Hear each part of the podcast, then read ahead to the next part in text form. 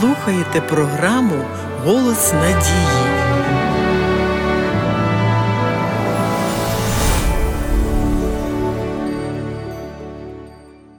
Дехто вважає гордість слабкістю чи упущенням у вихованні. Але Біблія називає гордість страшним гріхом, який тягне за собою дуже погані наслідки.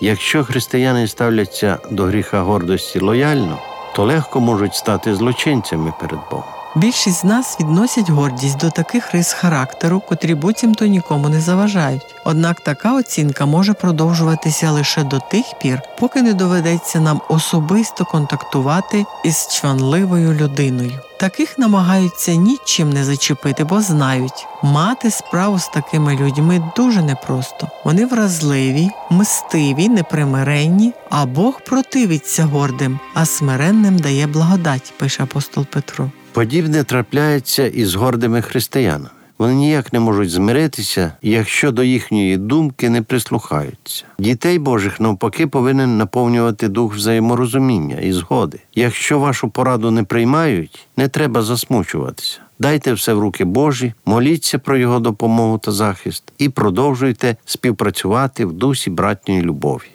Для гордощів дуже характерна образливість. Спробуйте володарям гордині зробити зауваження або оцінити їх нижче, ніж вони про себе думали. І вже почнуться скарги та обурення, і після цього вони вже не захочуть робити навіть те мале, з чим би вони непогано впорались. Навіть спілкування з людьми не свого кола, нижчого за статусом, зарозуміла людина сприймає як тяжкий обов'язок, що ображає його гідність. Самовдоволена людина ніколи не відмовиться від своїх слів. А якщо такому вказати на те, що він напевно обмовився, бо його слова далекі від правди, і вимагати, щоб він від них відмовився, йому здається, що визнати свою помилку буде принизливим. Шкода, що деякі не звертають увагу на істини святого Писання, котре каже, що смирення, навпаки, приносить честь. Читаємо з книги приповісти. Гординя людини її понижає, а честі набуває покірливий духом. Горді люблять першість і ні від кого не залежати. Іноді людина рветься бути на почесному місці, веде себе незалежно і не хоче, щоб хтось над нею наглядав. Коли запропонують відзвітувати в роботі, обурюється. Ви мені не довіряєте. Важливо звернути увагу на те, що усі ці почуття частіше розташовуються у підсвідомості людини, і лише заглянувши в себе у свій внутрішній світ, можна прийти до розуміння самого себе. Нездатність відводити Богові перше місце в житті і служінні одна з граней гордості, адже є приховані вельми небезпечні ознаки гордощів. Вони не лежать на поверхні, але серце тіснять, не дають спокою.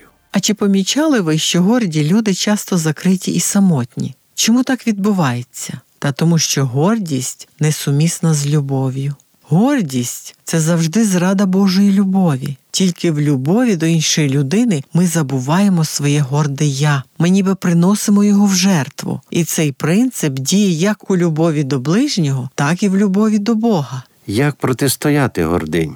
Найкращими ефективними ліками проти гордості є любов і вдячність як до людей, так і до Бога, котрий зробив для нас усе можливе. Навчіться від мене, каже Христос, бо я лагідний і смиренний серцем.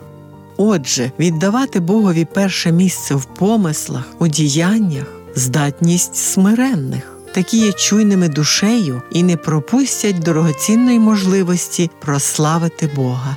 Шановні слухачі, школа Біблії завжди має для вас добрі новини.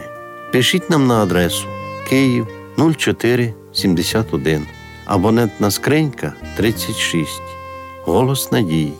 Або дзвоніть нам на безкоштовну гарячу лінію з будь-якого мобільного оператора за номером 0800 30 20 20.